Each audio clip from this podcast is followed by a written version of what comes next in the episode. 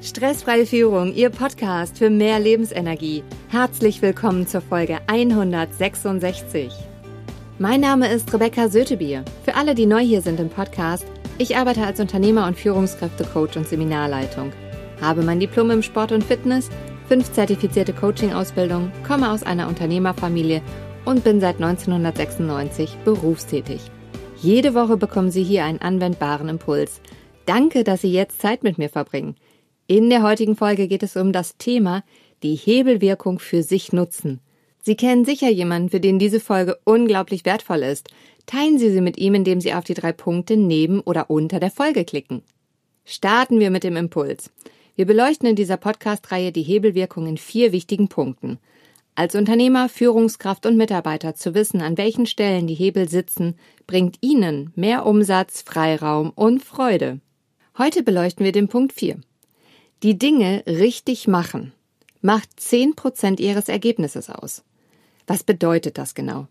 Wenn wir die Dinge immer wieder neu machen müssen, weil zum Beispiel die Qualität nicht passt, dann ist das teuer. Und zwar sehr teuer. Da neu hergestellt werden muss und das erfordert je nach Branche Material- und Personaleinsatz sowie unzufriedene Kunden, Mitarbeiter, Führungskräfte und Unternehmer. Bedeutet, die Dinge richtig zu tun, ist essentiell. Und wenn jemand bemerkt, dass etwas nicht richtig getan wird, sich einmal über diese unnötigen Kosten und den Aufwand bewusst zu sein, um hier sofort entgegenzuwirken. Wenn Sie also bemerken, dass Ihre Kollegen etwas nicht richtig machen, fragen Sie nach. Es hat einen Hintergrund, warum die Person es macht, wie sie es macht. Und genau den finden Sie heraus. Ich gebe Ihnen drei Beispiele, was auch die Antworten sein könnten. Es könnte sein, dass Unwissenheit da ist dann können Sie diese direkt aufklären. Es könnte sein, dass die Person unkonzentriert ist, aus welchen Gründen auch immer. Oder es könnte sogar sein, dass es eine neue Arbeitsanweisung vom Chef gibt, die man vielleicht selbst nicht mitbekommen hat. Und es gibt noch so viel mehr Antworten. Deswegen gilt Nachfragen.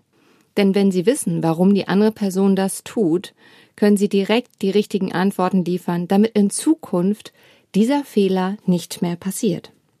Lassen Sie mich ein Fazit ziehen der letzten vier Folgen. Es gibt vier Hebel, bei denen Sie ansetzen können, um bessere Ergebnisse zu bekommen. Mit den richtigen Menschen zusammenzuarbeiten macht 40 Prozent des Ergebnisses aus. Zur richtigen Zeit die Dinge zu tun macht 30 Prozent Ihres Ergebnisses aus. Die richtigen Dinge zu erledigen macht 20 Prozent aus. Die Dinge richtig zu machen macht 10 Prozent aus.